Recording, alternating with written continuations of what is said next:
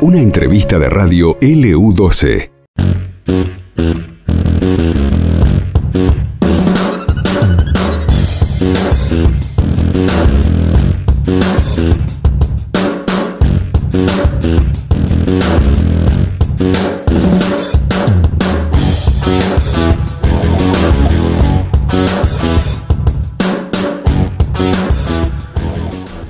Ya pasaron las noticias de las 11 de la mañana y ahora hoy vamos a retomar también eh, el contacto con nuestro compañero, con Andrés Piris, que, bueno, eh, camino a las urnas justamente venía todos los viernes un poco a ponernos al tanto de toda la actividad política, ¿no? Y después de la elección de las primarias, indudablemente ahora ya estamos entrando a otro panorama y en definitiva también camino nuevamente a las urnas, Andrés. Eh, sí, así es. Muy buenos días a toda la audiencia, Carlos, Laura. Un placer estar nuevamente.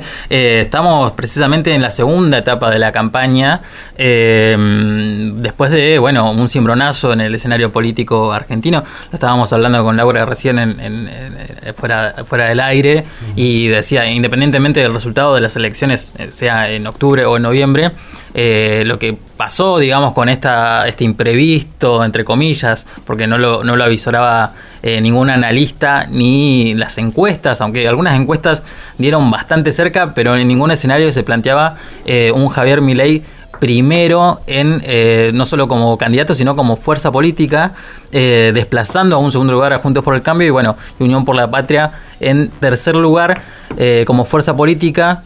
Eh, pero todos en un estrecho margen de tercios, ¿no? Generando esta elección de tercios de la que habló Cristina Kirchner hace varios meses atrás y que muchos analistas compartían que se daba ese escenario. Lo que pasaba es que muchas encuestas empezaban a dar eh, a Javier Milei mucho más bajo de lo que efectivamente estaba, eh, sobre todo en las semanas previas. Eh, se, dio, se dieron a conocer encuestas que lo dan en 15, en 17, 17 puntos, cosa que efectivamente no pasó, digamos. Y, también se usó como predictor las elecciones provinciales, donde las fuerzas que se identificaban como liberales habían sacado porcentajes muy, muy, pero muy bajos. Y se dio la y se dio el, panorama que, que justificaban los, los propios este, libertarios, ¿no? Decían, bueno, no está Javier Milei en la boleta, por eso eh, los candidatos sacan tan pocos porcentajes eh, en las provincias. Efectivamente pasó eso y eh, el candidato de la libertad avanza a razón, creo que 17 provincias. Sacó la mayoría de los votos en, en las provincias y quedó primero, insisto, ¿no? en este escenario de tres tercios o cuatro cuartos, como dicen, porque también hay un sector muy importante del electorado argentino que no acudió a votar. Entonces se habla de, de, una elección de cuartos en realidad, eh, tomando en cuenta la gente que, que no asistió, que es un, número muy importante que podría cambiar eh, diametralmente lo que suceda en noviembre, ¿no? Y ahí están apostando eh, la mayoría de los candidatos. Eh, han pasado estas dos semanas, han habido bueno, anuncios económicos. Eh, primero, después de las paso, la devaluación, como insiste el ministro de Economía Sergio Massa, una, una imposición del Fondo Monetario Internacional para este, devaluar el tipo de cambio, devaluar el peso y ajustar el tipo de cambio un 22% que eh, impactó obviamente en precios. Toda esta semana se estuvo hablando sobre esta situación, la semana pasada y esta semana. Y empezaron a llegar los eh, anuncios en esta semana con un panorama un poco eh, más, eh, más amable ¿no? para el gobierno nacional con el acuerdo con el Fondo Monetario Internacional que se anunció en estos días y al día siguiente se anunció el ingreso a los BRICS, este importante grupo que nuclea las potencias emergentes. Es un grupo que fue evolucionando a lo largo de estas últimas dos décadas. Al principio era solamente un concepto, eh, que los economistas daban para agrupar a las economías de mayor eh, índice de crecimiento, que eran bueno, Brasil, Rusia, eh, India y China. Y a partir del 2010 se sumó a ese índice, a ese, bueno, a ese grupo que ya se había conformado como un bloque geopolítico, se sumó a Sudáfrica, ¿no? Entonces, a partir del 2010, si no me equivoco, el, grupo de los BRICS empezó a tomar cada vez más notoriedad, se empezaron a asociar mucho más, sobre todo en cuestiones comerciales, eh, y a partir eh, de la creación del nuevo Banco de Desarrollo de los BRICS, eh, que es bueno, un organismo multilateral de crédito, este grupo empezó a tener una importancia sin, sin parangón, digamos, porque hasta el momento ese lugar lo ocupaba el Banco Mundial y el Fondo Monetario Internacional y desde la creación de este nuevo Banco de Desarrollo, bueno, eh, se, se, vio con otros ojos la posibilidad de acceder a crédito a créditos importantes eh, a través de otro prestamista, digamos, eh, que no sea el Fondo Monetario Internacional o el Banco Mundial. Pero bueno, esta incorporación a los BRICS causó mucho revuelo y los candidatos de la oposición salieron a hablar. ¿Les parece si escuchamos lo que decía Patricia Bullrich al respecto? Quiero primero dejar una cosa muy clara.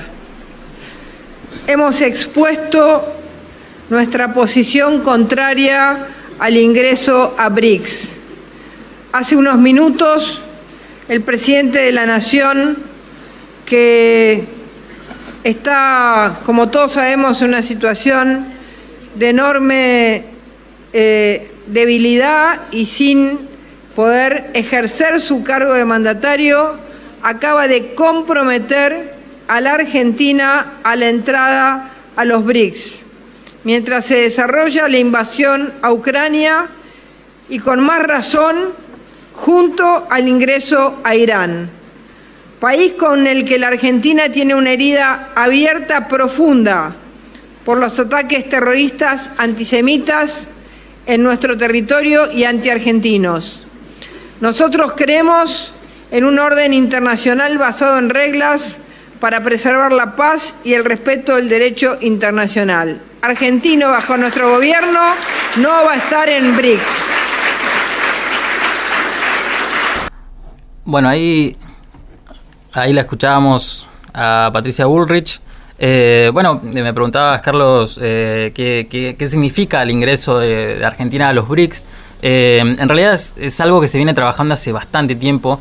A ver, la gestión de Alberto Fernández ha sido cuestionada por propios ajenos por un montón de cuestiones, sobre todo las cuestiones económicas, pero esto es una opinión mía. En materia de relaciones internacionales y de política exterior, se ha hecho un trabajo más que interesante. Recordemos que Argentina fue eh, tuvo la presidencia pro tempore de la CELAC, que, era un, organismo, la comunidad de eh, estados latinoamericanos y caribeños, un organismo que estaba prácticamente en el olvido y volvió a tener una importancia eh, internacional eh, relevante. Argentina fue invitada al G7, que es bueno el grupo de países quizás con mayor influencia en el mundo. bueno, este gobierno fue invitado entonces a participar del G7, también tuvo notables participaciones en el G20 y eh, el apoyo de las potencias emergentes para ingresar a los BRICS. Digamos, eh, ¿por qué nombro lo del G7 y lo de los BRICS? Porque son justamente los dos polos que se están poniendo en discusión en este nuevo escenario geopolítico, ¿no? G7 significa Estados Unidos, Europa y los BRICS, bueno, obviamente Rusia y China, ¿no? Eh, Argentina históricamente ha tenido una posición de neutralidad en estas cuestiones, siempre ha, optado por eh, la tercera vía, eh, o como se ha mencionado en su momento, sobre todo en la época de la Guerra Fría, como los países no alineados, y, le ha dado frutos, digamos. Argentina hoy tiene a sus principales socios comerciales en Brasil y China, pero también tiene importantes negocios con los Estados Unidos. de hecho, que no es para nada menor y es bastante simbólico que el mismo día que, que se anunció el acuerdo con el Fondo Monetario Internacional, segundo mayor desembolso de la historia del Fondo Monetario Internacional para la Argentina. A las pocas horas se estaba anunciando el ingreso efectivamente de Argentina en los BRICS.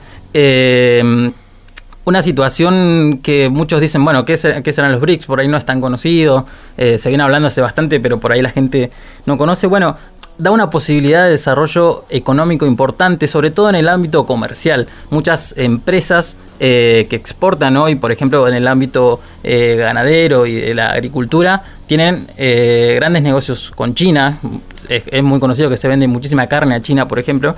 esto posibilita seguir comerciando y da la posibilidad de comerciar fuera de la hegemonía del dólar que es una de las cuestiones que se viene manejando y que viene impulsando los BRICS. De hecho, están impulsando la creación de una moneda común entre los países del BRICS que sea, eh, bueno, una posibilidad de salir de la dolarización que tiene el comercio internacional hoy en día y que en Argentina tiene una importancia particular porque la restricción externa, es decir, la falta de dólares que tenemos en nuestras reservas, eh, muchas veces pone trabas a estas cuestiones de eh, intercambios de, bueno, de, bienes y servicios y de importaciones sobre todo, que Argentina es un país que depende mucho de las importaciones para seguir el funcionamiento de las industrias, sobre todo de, bueno, del sector industrial que necesita importar piezas, maquinarias, lo que sea. La restricción externa ha dificultado muchas veces esta cuestión y bueno, ha empobrecido un poco las reservas eh, del Banco Central, que hoy en día es uno de los principales problemas que tiene la Argentina en el ámbito económico. Em, sin importar toda esta explicación que estaba dando, los candidatos tienen sus posicionamientos, ¿no? y otro que se posicionó fuerte fue eh, Javier Milei, que fue, bueno, mucho más al hueso y, bueno, ¿te parece si lo escuchamos? Nuestro alineamiento de geopolítica, alineamiento de geopolítica es Estados Unidos e Israel. Esa es nuestra política internacional. Nosotros no nos vamos a alinear con comunistas.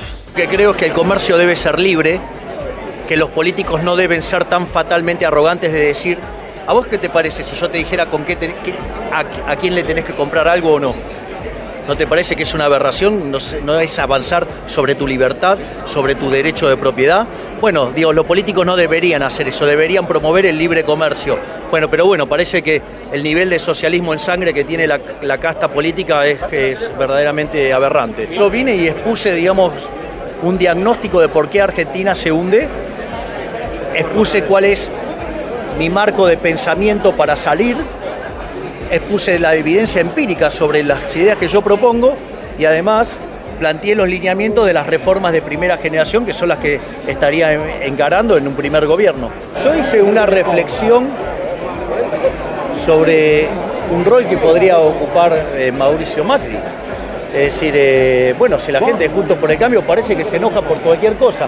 Cada vez que alguien dice algo que no les gusta, se enoja mucho. O sea que al final los verdaderos fascistas son ellos. Bueno, ahí escuchábamos Javier Milei muy claro, ¿no? Hablando un poco de, varios temas que eh, dieron que hablar esta semana en torno a la campaña que comenzó Javier Milei luego de ser el candidato más votado, que era una posición eh, que lo ponía en un lugar central y que tenía muchas posibilidades de, eh, de embarrarla, digamos. Después de salir primero, lo entrevistaron en todos los canales eh, televisión y tenía, por cómo es la personalidad de Javier Milei, su, su espíritu, digamos, este un poco a veces exacerbado y con estas cuestiones del lenguaje que tiene, eh, podría haber tenido algún exabruto y haber bajado algunos puntos, pero eh, hay que decirlo, yo creo que Javier Milei eh, asimiló bastante bien la, la, victoria de su, de su espacio político y salió a hablar en un tono mucho más moderado. Eh, en teoría política hay un teorema que se llama el teorema de Baglini, que señala que los candidatos políticos, o sea, los candidatos en este caso a la presidencia, cuando están más cerca del poder, digamos, de alcanzar o de ganar una elección, tienden a volverse un poco más conservadores en sus discursos, a ser un poco más moderados. Bueno, evidentemente eso pasó con Javier Milei, ha cambiado eh, radicalmente, o por lo menos ha matizado eh, sus declaraciones sobre, por ejemplo, el ajuste, lo estábamos hablando con Laura justamente hace un ratito, eh, cuando antes hablaba de que iba a hacer explotar el Banco Central, decía, bueno, eso es una metáfora, en realidad lo que vamos a hacer es eh, sacarlo progresivamente, está hablando de reformas que van a tardar 35 años, por eso habla de reformas de primera, segunda y tercera generación. cuando habla de, hace un tiempo decía, vamos a a sacar a todos los planes, vamos a sacar los planes sociales y vamos a, sacar a todos los ñoquis, por ejemplo, como suele decir, o como suelen decir varios candidatos del sector público, ahora dice, bueno, vamos a, ver eh, a quiénes sacamos y los que, si no vamos a, reasignarlos. Los planes sociales dijo que no los iba a sacar. Eso fue un cambio, eh, de su punto de vista, muy importante. Dijo que era imposible hoy sacar los planes sociales y eh, en el único punto que creo que no ha cambiado y que encima ha radicalizado su postura es en este punto que estamos hablando ahora, que es la política exterior. Está tildando, bueno, de países comunistas, está ideologizando la cuestión de la geopolítica. Eso se mantiene y aparte ha sido un mensaje directo que sostiene, ¿no? Sí, sí, sí. Entrada con China, por ejemplo, con todo lo que China representa en cuanto a inversión para la Argentina. Exactamente. China y, Brasil, que Brasil lo, lo, tildan como un país comunista eh, desde la llegada de, Lula. Y bueno, es un país que un país hermano, además, un país latinoamericano. Habla de sacar el Mercosur. Una política de Estado, una de las pocas políticas de Estado que ha tenido Argentina es eh, su presencia en el Mercosur, con, con, diferencias. Obviamente Mauricio Macri tenía su visión del Mercosur, Alberto Fernández y Cristina tenían otra, eh, Menem tenía otra, pero ninguno, ni siquiera Jair Bolsonaro en Brasil, eh, se le habría ocurrido este, eliminar el Mercosur, porque le sirve mucho al sector privado de la Argentina y de Brasil principalmente. Hay muchos negocios eh, que usan el Mercosur para, bueno, favorecer el intercambio comercial entre ambos países. Una, una consulta. Este ingreso de, Argentina a BRICS, eh, diríamos que beneficia en la parte económica y a las provincias exportadoras o a las empresas exportadoras? Sí, efectivamente. Em, hay muchas, eh, sobre todo las provincias del sector centro del país, Santa Fe, eh, la provincia de Buenos Aires, este, La Pampa, eh, tiene muchos negocios en materia de exportación de materias primas, eh, principalmente a China. la provincia de Santa Fe, por ejemplo, su principal socio comercial es la India, también un país BRICS. también Javier Milenio lo mencionó, pero por ejemplo la República Socialista de Vietnam, eh, que es un país enteramente comunista, igual que China, eh, es uno de los principales socios eh, comerciales de la Argentina, creo que, si no me equivoco, es el quinto socio comercial en las exportaciones argentinas. Y esta cuestión de ideologizar los, lazos comerciales tiene un, tiene un límite, digamos, tiene un problema, que es que los negocios, sobre todo el sector privado, no se manejan por esos parámetros. Eh, y otra cuestión, eh, ley no solamente dice no voy a conversar con comunistas, sino que dice mis alianzas van a ser Estados Unidos e Israel. Se, centra solamente en eh, bueno, la potencia central de Occidente, eh, desentendiéndose del panorama económico exportador argentino, ¿no? que tiene otros. De los habitantes, del resto de los habitantes de la Argentina. Sí, sí, sí, y sin entender que China es un mercado de mil millones de personas. Mm. Entonces, eh, es, muy, peligroso y además, eh, en geopolítica, es muy peligroso también apostar a un solo, a, una sola canasta, ¿no? Claro. Porque, ¿qué pasa? Uno apuesta principalmente eh, a Estados Unidos, perfecto. ¿Qué pasa si Estados Unidos toma políticas de cuidado de su mercado interno? Políticas proteccionistas, como pasó con, con Donald Trump. esto le pasó al gobierno de Mauricio Macri. Mauricio Macri eh, asumió la responsabilidad de, de, comerciar más con Estados Unidos, si bien no se cerró a, China, pero apostó a, fortalecer los lazos económicos con Estados Unidos. Y Donald Trump, para proteger el empleo de Estados Unidos, eh, cerró muchas importaciones. Y eh, obviamente favoreció a su país, pero cuando los países toman políticas proteccionistas, vos no te podés quedar solamente con un solo comprador de tus exportaciones. Pero bueno, eh, Sergio Massa salió a responderle tanto a Patricia Burlich como a Javier Milei respecto a la incorporación de Argentina en el grupo de los BRICS. ¿Cuáles son los anuncios mañana, mañana? Mañana va a haber anuncios. ¿Cuáles son los anuncios, para mañana? ¿Cuáles son los anuncios, para mañana? ¿Qué anuncios, ministro? ¿Qué tal si se ponen de acuerdo? ¿Hay anuncios para los anuncios de mañana, Massa, ministro, finalmente? Les cuento, les, cuento rápidamente que llegamos, terminamos ayer a la noche en Washington eh, el acuerdo con, con el fondo. Eh, ayer terminamos, además de cerrar las operaciones puentes con Qatar, con China y con, y con la CAF, eh, que en el caso de la CAF es de devolución de un préstamo puente. Eh, viajé a Asunción porque estamos poniendo en marcha un proyecto regional de cara a la pero además definiendo algunas obras de integración con el presidente Peña Vine directamente al council que me habían invitado y aspiraban a que estuviera a la mañana y a la mañana no pude estar. Y ahora mm, eh, me voy para el ministerio que tengo al equipo trabajando y veremos a partir de mañana cuáles son las medidas que vamos lanzando, cuántas son las medidas y a qué sectores abarcan.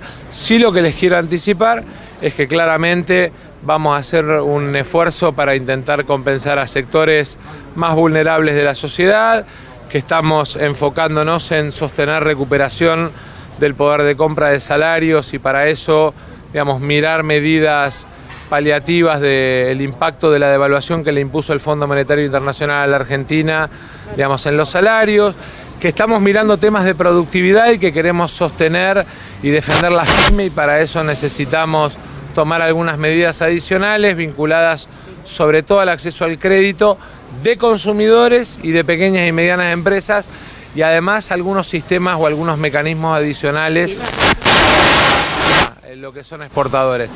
Eh, ¿Se va a concretar la sumafija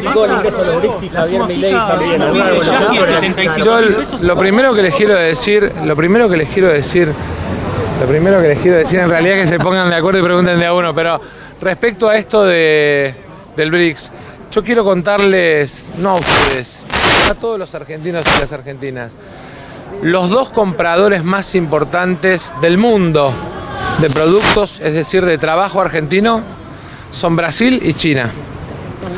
Digo porque cuando se dicen frases que pueden sonar simpáticas para un título en la prensa, hay que mirar el daño que se puede hacer. Yo le pregunto a los laburantes que trabajan en empresas, por ejemplo, automotrices que hoy están exportando a Brasil, ¿qué significa que estos candidatos planteen la ruptura con Brasil y del Mercosur?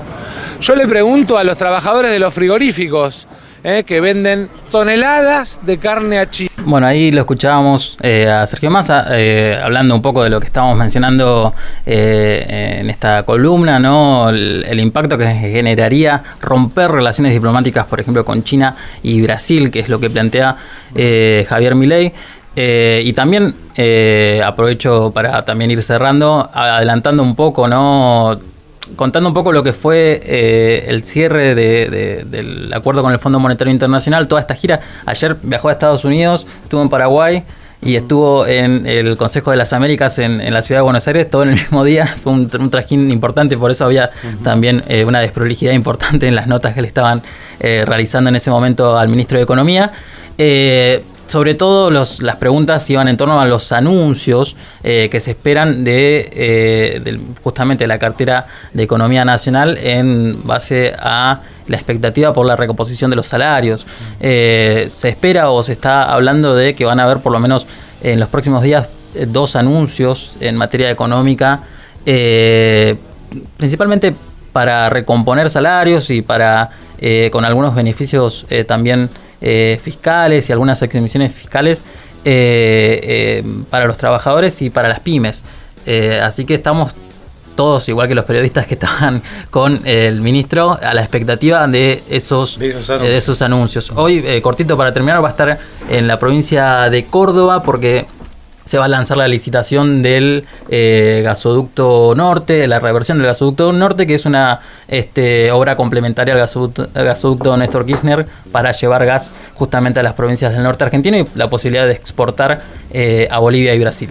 Pero bueno, en eso está el ministro de Economía que sigue en el rol de eh, la campaña es la gestión.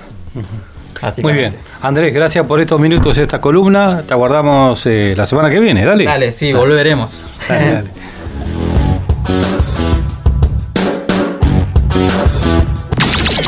Más información en laopinionaustral.com.ar.